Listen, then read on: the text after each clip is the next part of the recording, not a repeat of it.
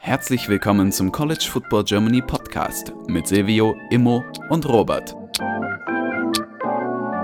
Und jetzt viel Spaß mit dieser Episode.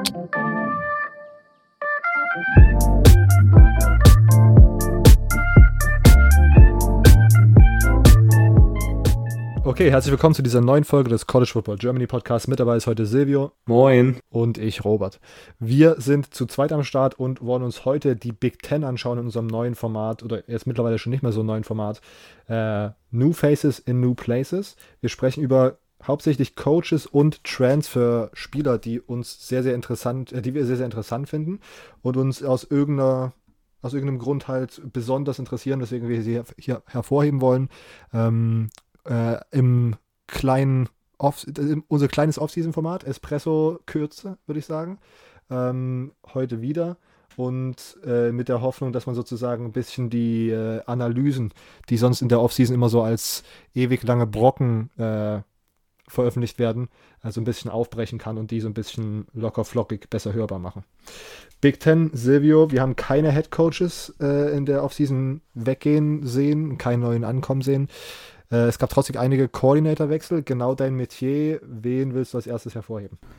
Ah ja, ich glaube, man muss hier Ohio State und Jim Knowles sprechen. Ich glaube, das war der ähm, große Koordinatorwechsel dieses äh, äh, diese Offseason in der Big Ten. Ähm, Jim Knowles war bei Oklahoma State, hatte dort eine, ich glaube, es war eine Top 3 Defense. Äh, wirklich sehr, sehr stark. Und defensiv seit äh, Heffley bei Heffley, doch, ähm, bei Boston College ist, weggegangen ist als Defensive Coordinator, läuft es defensiv nicht mehr so gut. Man hat äh, Kerry Coombs geholt als Ersatz damals. Ähm, der, als man den geholt hat, fand ich wirklich unglaublich gut. Der war Secondary Coach bei, Tennis, bei den Tennessee Titans, war davor schon mal, glaube ich, Defensive Coordinator bei Ohio State. Es lief aber einfach nicht. Und man hat sich dann tatsächlich, man hat ihn erst, glaube ich, runtergestuft, äh, so äh, degraded. ähm, und dann hat man sich tatsächlich auch von ihm getrennt oder er ist weggegangen. Ist jetzt äh, Defensive äh, Backs Coach bei äh, Cincinnati und ich glaube auch Special Teams Coordinator. Ähm, und Jim Knowles war wirklich letztes Jahr einer der besten Defensive Coordinator im College Football und von daher war das wirklich ein Big-Time-Hire für Ohio State. Also ich glaube, ähm, das wird wirklich ähm, Aufsehen erregen dieses Jahr, was der da so macht. Ich denke, da wird viel drauf geachtet werden. Vor allem, wenn man auch beachtet, dass äh, bis auf einen Coach, und zwar Larry Johnson, den D-Line-Coach, jeder Coach in der Defense jetzt weg ist, also geändert wurde. Ähm, ja, äh, Ryan Day hat das schon, schon mal gemacht, 2019, als er gekommen ist, hat, wurde auch alles geändert, bis, bis auf Larry Day, äh, Larry Johnson als, als die Line-Coach. Ähm, und jetzt hat man sich dieses Jahr von, wie gesagt, ähm, von Kerry Coombs, äh, Matt Barnes ist weg, der Secondary Coach, der jetzt bei, bei Memphis ist, Linebackers Coach Al Washington, tatsächlich äh, ein relativ großer Name, finde ich, ähm, ist jetzt D-Line Coach bei Notre Dame geworden, äh, den neuen Freeman äh, Coaching-Staff sich ange ähm, ja, dahin gegangen. Und ich meine, statistisch gesehen lief es einfach in den letzten Jahren überhaupt nicht bei Ohio State. Ich glaube, man war 59 in, in Yards allowed per Game das zweite Jahr in Folge, ähm, was für ein Top-4-Team mindestens sehr, sehr schlecht ist. Also da kann man auch ähm, den, einen der besten Quarterbacks und die besten Wide Receiver haben, offensiv, aber defensiv muss halt schon auch ein bisschen was laufen. Und ich glaube, das war in den letzten zwei Jahren definitiv das Problem bei Ohio State. Ja, ähm, sonst hat man noch, ich glaube, Perry Eliano geholt und Tim Walton, auch ein ehemaliger Buckeye, ist, ist jetzt auf dem Coaching-Staff. Und ich meine, letztes Mal, als Ryan Day den Coaching-Staff geändert hat, und da hat er dann zum Beispiel ähm, Jeff Heffley geholt, war man danach Nummer 1 in, in der Defensive national. Ähm, ich weiß jetzt nicht, ob es dazu direkt reicht, aber ich finde es auf jeden Fall sehr interessant und ich denke, das wird auf jeden Fall ziemlich interessant werden, was äh, Jim Knowles da machen kann mit der Ohio State Defense. Ja. Hatte ihn auf jeden Fall auch auf meiner Liste auch sehr, sehr interessant. Vor allen Dingen, dass das letztes Jahr bei Oklahoma State so rausgepoppt ist. Ich weiß noch, dass sie auch einige äh, erfahrene Senior-Spieler und so hatten am Start. Ähm, mal schauen, ob das sozusagen jetzt zu reproduzieren ist. Aber ich habe da tatsächlich auch ein ganz gutes Gefühl. Erstmal äh, für Jim Notes und äh, Ohio State. Ähm, mein erster neuer Hire, den ich hervorheben möchte, ist auch ein Defensive Coordinator. Ähm, und zwar bei Penn State, nachdem Penn State letztes Jahr so ein bisschen äh, gespielt hat. Ähm, Nummer 39 in der Defense, was jetzt nicht super schlecht ist, Total Defense, aber ähm, sind da trotzdem verschiedene, äh, ist nicht die Stelle vor, frei geworden, weil Fry, der, der, der Defensive Coordinator von Penn State, zu Virginia Tech gegangen ist als Head Coach, richtig? Ja, das war sogar, finde ich, ein ziemlich nicer Hire. Ich glaube, äh, der passt da ziemlich gut rein und das war ziemlich, ich glaube, die Sachen, die Fry da gemacht hat, Brett, Brett Fry, Brent Fry, irgendwie so. Ähm, B. Fry. ja, B. Fry. Fand ich ziemlich nice, die Pressekonferenzen und so. Ja, ja. nicht, dass das jetzt äh, damit was zu tun hätte. naja, äh, können wir dann in der ACC-Version dann nochmal drüber sprechen. Ähm, was ich betonen wollte, ist Manny Diaz, der Nachfolger, der jetzt als Defensive Coordinator bei Penn, zu Penn State gekommen ist.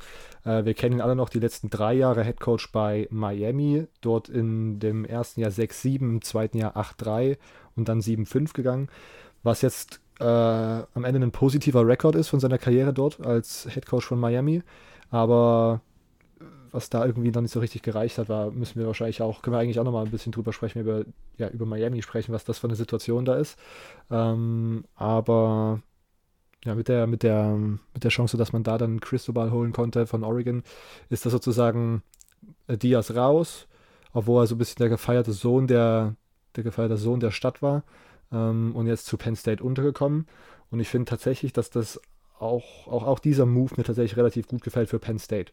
Ähm, ich finde es immer ziemlich gut, wenn man sozusagen ehemalige Head Coaches als Coordinator an sich binden kann. Das hat, ist erstmal für mich immer tatsächlich relativ häufig ein Power Move. Ähm, wo mir das zuletzt ganz gut gefallen hat, war als äh, der Coach von Vandy äh, zu Arkansas gegangen ist, oder? Meinst du Derek Mason? Derek, richtig? Ne, zu Auburn ist der gegangen. Zu Auburn als äh, Defensive Coordinator. Ja, und jetzt ist er dann, ähm, genau, zu Auburn und jetzt ist er der Nachfolger von Jim Knowles bei Oklahoma State. Genau. Äh, den, den Move fand ich als erstes schon mal ganz gut und jetzt finde ich tatsächlich, die Manny Diaz er hat für mich so einen ähnlichen Vibe. Der kann mit einer guten Performance da auch nochmal als Head Coach auf sich aufmerksam machen, weil am Ende war das Miami-Ding halt jetzt ich würde sagen, es war nicht kein absolutes Desaster, es war halt einfach eine Miami-Situation, weswegen er da geflogen ist. Ähm, und ich kann mir da vorstellen, dass es da so eine intrinsische Motivation gibt, die tatsächlich das Ganze nochmal sehr spannend machen wird. Ähm, und Penn State, wie gesagt, hat auch, glaube ich, nach der letzten Saison einiges ähm, zu beweisen. Gedanken zu Diaz als DC bei Penn State oder willst du direkt mit dem nächsten weitermachen, Silvio? Ähm, ich, das hatte ich tatsächlich bis jetzt wir uns damit befasst hatten, wieder komplett vergessen. Aber ich finde, das ist wirklich ein Home Run Higher. Also, ähm, ich meine, Manny Diaz als Defensive Coordinator war zu der Zeit damals bei Miami äh, unter Richt äh, immer einer der besten Koordinator im College Football. Und wie du sagst, also ich glaube, es ist mal auch ein komplett neues Umfeld in der Big Ten. Äh, ich glaube, da wird auf jeden Fall Manny Diaz davon profitieren. Und ich glaube, er kann sich da so neu etablieren, wieder neu etablieren. Und ich denke, dann wird es auch nicht lang dauern, bis er, mir fällt gerade ein Zug vorbei, ich hoffe, es stört nicht allzu, ähm, neu etablieren als vielleicht auch ein neuer Head-Coaching-Kandidat. Okay. Ähm, Spiel Trainer Nummer 3 insgesamt, Nummer 2 von dir. Hast noch jemanden? Ja, äh, ich glaube, ich würde dann mit äh, Mark Whipple gehen von Offensive Coordinator bei Nebraska, war davor Offensive Coordinator bei Pitt, ist dort zurückgetreten, um diesen Nebraska Offensive Coordinator Posten zu nehmen. Ähm, Whipple natürlich unglaublich erfahren, ich glaube 64 Jahre alt, ähm, war UMass Head Coach bis glaube ich 2018, von 2014, 2018, da lief es nicht wirklich gut, ist dann zu Pitt gegangen und hat dort wirklich in den letzten Jahren eine super Offense aufgebaut. Ich meine, natürlich hier ähm, der Kenny Pickett, jetzt natürlich äh, ein großer Name, äh, aber auch, wie heißt der Wide Receiver Edison, kann das sein? Jordan Addison, der, aber der transfert jetzt, glaube ich, gell? Habe ich das richtig mitbekommen? Okay. Was ich auch äh, komisch finde, aber dazu dann der ACC wahrscheinlich mehr. Ähm, ich fand den Move erst, erst komisch, auf jeden Fall. Aber es macht wohl Sinn für Whipple, da er so ein paar, glaube ich, Connections nach zu Nebraska hat.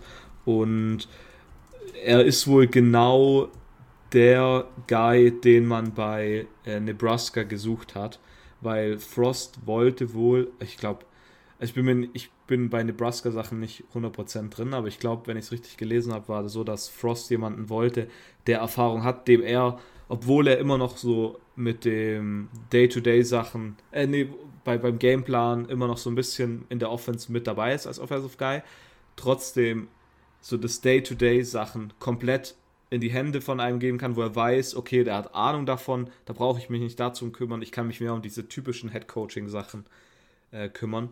Von daher finde ich ähm, Whipple in der Sache ähm, relativ interessant.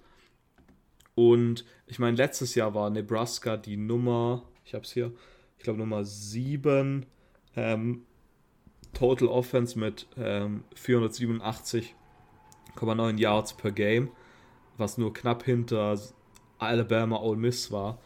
Ähm, das fand ich äh, sehr, sehr stark und ich glaube, wenn Nebraska nochmal irgendwie was machen will, in den nächsten Jahren mal wieder gut werden will, dann ist es, glaube ich, ein guter Hire. Vor allem, da man halt offensiv in den letzten Jahren sehr gestruggelt hat und das einen großen Anteil an dieser schlechten Ergebnissen hatte. Zum Beispiel die, die 3-7 sind sie, glaube ich, letztes Jahr gegangen und offensive Inkonsistenzen waren immer das, was genannt wurde als großes Problem. Stand tatsächlich, Mark Whipple stand auch auf meiner Liste. Ähm, ich hatte nochmal geschaut, ich, was ich auch interessant fand, dass er, glaube ich, in seinen drei Jahren bei Pitt als OC die Offense von 100 auf 50 auf 3 gebracht hatte. Ähm, was natürlich dann immer, man kann nicht sagen, dass das einfach der Koordinator war, der das so gemacht hat, aber er hat an dieser Offense gearbeitet und offensichtlich hat auch Pittsburgh so ein bisschen Glück gehabt mit Spielern, die da zur richtigen Zeit in ihre jetzt richtig aufgeflammt sind, wie Pickett und Addison. Aber das fand ich tatsächlich auch einen sehr, sehr interessanten Hire für Nebraska. Ich habe noch einen anderen, den ich aber tatsächlich eigentlich nur so an, nur so kurz erwähnen möchte, weil ich tatsächlich nicht so viel zu ihm zu sagen habe.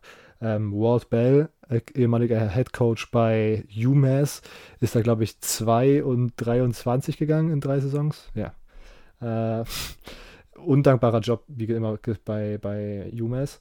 Kommt jetzt als OC zu Indiana. Richtig. Ähm, und äh, genau, fand ich interessant, weil er auch schon davor Offensive Coordinator ähm, Erfahrung bei Arkansas State, Maryland und Florida State gesammelt hat und jetzt bei Indiana, wo ähm, ja, die letzten, letztes Jahr so ein bisschen vielleicht ernüchternd war nach den beiden Jahren, wo man tatsächlich relativ äh, über den Erwartungen gespielt hat und man tatsächlich auch ein richtiges Talent auf Quarterback hatte. Ähm, mal schauen, ob da Walt Bell was dran ändern kann. Ähm, wir, ja, ich bin gespannt. Silvio? Hattest du auch ja, Walt Bell auf definitiv. deiner Liste irgendwelche additional Infos? Ja, ja, definitiv. Ähm, ich glaube, Indiana, Indiana hatte halt diesen krassen Coaching-Staff mit Calendar Bohr und dann auch mit ähm, Womack, glaube ich, der wo jetzt, äh, ich glaube, bei South Alabama Head Coach ist. Und dann letztes Jahr war es einfach, es lief einfach nicht.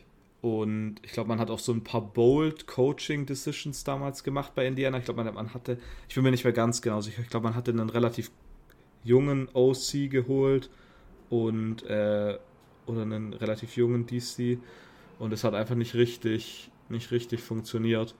Ähm, genau, man hat äh, Nick Sheridan nämlich geholt von der der Tight End Coach war und davor Quarterbacks Coach bei Indiana, war damals glaube ich 30 Jahre alt, so ein Coaching Talent definitiv, hat aber halt in den zwei Jahren, in denen er als Nachfolger von Kellen DeBoer war, nicht wirklich richtig gut funktioniert. Und ist jetzt ähm, im Coaching-Staff von Kellen DeBoer, Tight End Coach bei Washington. Ähm, von daher finde ich Walt Bell interessant. Ich denke, ist auch so ein Coach, der sich noch mehr als Manny Diaz, ich glaube, Manny Diaz hat es da deutlich leichter, sich wieder etablieren will und irgendwie ein Programm übernehmen will. Ich meine, UMass ist natürlich übles Programm. Also da das ist nicht leicht und ich denke, wenn er irgendwie einen Head-Coaching-Job haben will und in Interviews wird immer auf das gezeigt werden, guck dir mal den Rekord an, weil man muss es natürlich auch irgendwie der Fanbase klarstellen. Die interessiert das nicht, die gucken sich den neuen Headcoach ansehen, der hat einen Lifetime-Coaching-Record von 2,37 oder was, was er auch immer hat. Das ist ganz übel. Und dann, wenn er jetzt als die Indiana Offense irgendwie wieder aufleben lassen kann, dann wäre das sehr, sehr gut, glaube ich, für ihn, für seine Karriere, wenn man mal in den Sachen denken kann. Ja, kann man nur so unterstreichen. Ähm, hast du noch einen anderen Coach, Silvio, oder wollen wir zu den Spielern rübergehen? Ähm, also bei Coaches hätte ich jetzt vielleicht nur noch äh, Kirk Chiarocco gehabt, der wieder zurück zu Minnesota geht. Äh, Minnesota hat in den letzten Jahren jetzt auch, am Anfang waren sie ziemlich gut mit äh, Morgan, heißt er Morgan, ja. Und dann irgendwie in den letzten beiden Jahren war es, glaube ich, einfach wieder übel schlecht. Und jetzt für Giarocco hat es bei, ähm, bei Penn State nicht richtig funktioniert und jetzt kommt er wieder zurück. Also ich glaube, das könnte für beide Seiten was Gutes sein.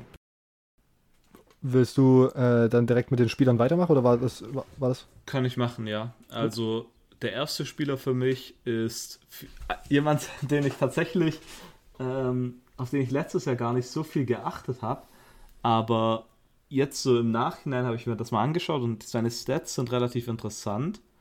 Und zwar ist es Aiden O'Connell von Purdue, der Quarterback. Ähm, hatte letztes Jahr eine Under the Radar, eine, eine sehr, sehr starke Saison eigentlich. Ähm, hatte am Ende drei, über 3700 Passing Yards, 28 Touchdowns, 11 Interceptions, was man noch, natürlich noch ein bisschen verniedrigen könnte. Ähm, und eine Completion Percentage von 71,6%. Fand ich sehr, sehr stark. Und ich glaube, ähm, das könnte so under the radar. Ich, ich weiß gar nicht, ob er under the radar ist. Ich kenne mich bei den, bei den ganzen Draft-Sachen nicht richtig aus. Aber ich hatte Aiden O'Connells jetzt nicht so als sehr, sehr starken Quarterback eigentlich auf dem, auf dem Zettel. Von daher äh, fand ich Aiden O'Connell sehr, sehr interessant. Und ich glaube, ich meine, irgendwo gelesen zu haben, dass die, dass viel, einige Leute denken, dass die Boilermakers im kommenden Jahr vielleicht ganz okay sein könnten. Und dann könnte so ein Aiden O'Connell ähm, ja auch auf sich aufmerksam machen. Und dann ist er nicht mehr so under the radar, sage ich mal, wenn er das überhaupt ist. Mhm.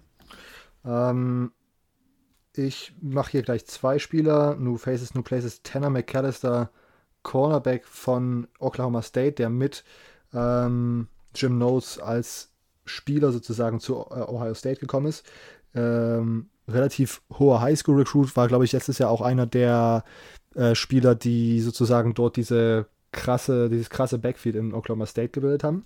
Ähm, Finde ich einen sehr, sehr interessanten Get für Ohio State. Und wenn man sozusagen schon mit dem Scheme, und davon gehe ich mal aus, dass äh, Knowles sein Scheme mitbringt zu Ohio State, ähm, wenn man dann einen Spieler hat, der viel Erfahrung schon hat, ich glaube, er hat schon vier Jahre Spielerfahrung, ähm, in seinem System gespielt hat, letztes Jahr eine, von einer sehr guten Saison kommt, ist das auf jeden Fall ein absoluter W für Ohio State. Auf der für, für the OSU, not the other OSU. Ähm, und Spieler Nummer zwei ist Taj Harris, Wide Receiver, ehemalig Syracuse Orange. Äh, der ist zu Rutgers transferred. er hat, ist sehr stark in die Saison gestartet, hatte sogar so ein 120-Yard-Spiel gegen Rutgers tatsächlich äh, letzte Saison und ist dann aber nach, hat er nach drei Spielen einfach seine Karriere bei Syracuse beendet, hat gesagt, okay, ich verlasse das Team. Ähm, interessanter, interessanter Power-Move von ihm und ist dann transfer jetzt zu Rutgers äh, in die Big Ten. Ähm, sehr, sehr interessant. Tash Harris auch einer der Namen, die ich so eigentlich aus dem Daily Fantasy kenne, weil das dann immer eine günstige Option ist und wenn man bei Syracuse gedacht hat, okay, sie werfen heute, dann kann, konnte man sich Tash Harris immer äh, recht günstig ins Team holen. Ähm, deswegen ist der in meinem Hinterkopf geblieben. Silvio, anderer Spieler, der getransfert ist, hau aus. Mein, also ich habe New Faces und New Places jetzt ziemlich weit interpretiert und hatte deshalb äh, Aiden O'Connell, weil ich das mit New Places on the Radar und off the Radar Uh. Deshalb, ich wollte das nur kurz klarstellen, bevor dann die Kommentare sagen, aber Aiden O'Connell ist doch gar nicht getransfert. Ja, das war eine weite Interpretation von mir. Aber als zweiten Spieler habe ich tatsächlich einen Transfer. Und zwar ist es Oshuan Mathis, der von TCU transfert zu ähm, Nebraska. Kennst du den? Ich habe ja irgendwie den Namen im Hintergrund, aber jetzt gerade keinen. Ja, ich fand den nämlich bei, der war bei TCU nämlich sehr, sehr stark. Und der hatte 2020 nämlich 9 Sacks als Edge und letztes Jahr dann auch nochmal 4 Sacks. Ähm, sehr, sehr produktiv und ist jetzt, glaube ich, ein, ein Fourth-Year Junior gewesen letztes Jahr, Redshirt Junior ähm, gewesen. Und jetzt also fünftes Jahr. Ich glaube, äh, so, das könnte ein ziemlicher Cornerstone für Nebraska sein. Ähm, und wenn er die 2021er Produktion wiederholen kann, dann wäre das, glaube ich, sehr, sehr wichtig für Nebraska und sehr, sehr gut. Hm. Ähm, Jacob Copeland, nächster Name, traurig, kleine Träne bei mir. Äh, letztes Jahr der Nummer 1 Receiver äh, bei Florida gewesen, bei einem sehr schlechten Florida-Team. Äh, wäre ein wichtiger Baustein gewesen, den man hätte behalten können für den neuen Florida Head Coach. Aber er transfert jetzt zu Maryland und wird da von Tuas Bruder angeworfen, richtig? Äh, und ähm, ja, ich fand, ich fand ihn tatsächlich immer ziemlich nice. Einige Leute werden ihn vielleicht in Erinnerung haben, weil er bei seinem Recruitment-Video diesen Fake-Out mit Alabama gemacht hat und da seine Mutter ziemlich, eine ziemlich lustige, angry Reaction dazu hatte. Ähm, ja, und sonst einfach sehr, sehr schneller Typ, sehr, sehr wendig, gut am Catching Point. Ich fand, fand ihn einfach immer sehr, sehr attraktiv beim Footballspielen zuzuschauen und finde es tatsächlich ein bisschen traurig, dass er nicht mehr bei Florida ist. Wünsche ihm alles Gute bei den Terps. Terp, Terp.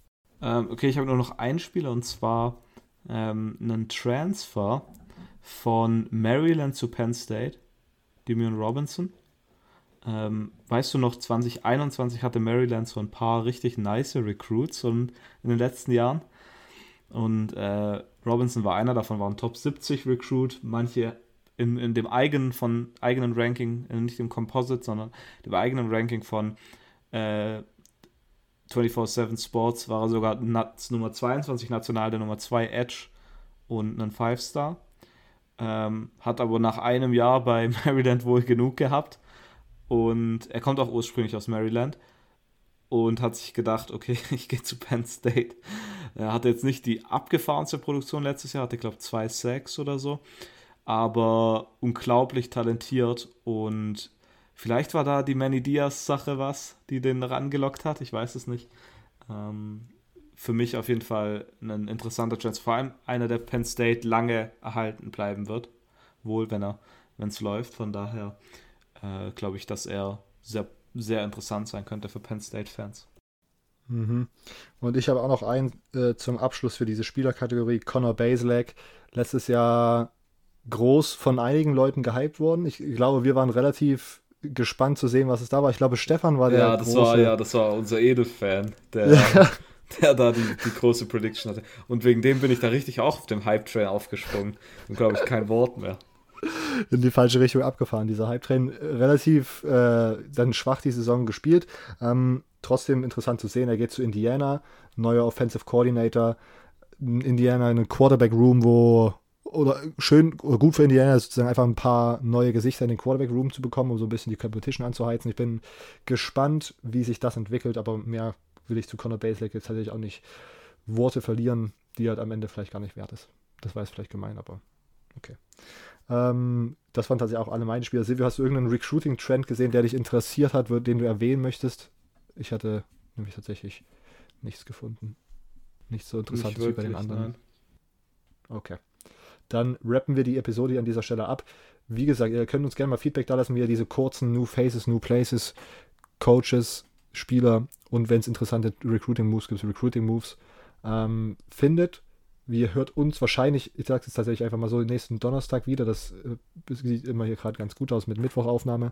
Ähm, bis dahin, ciao.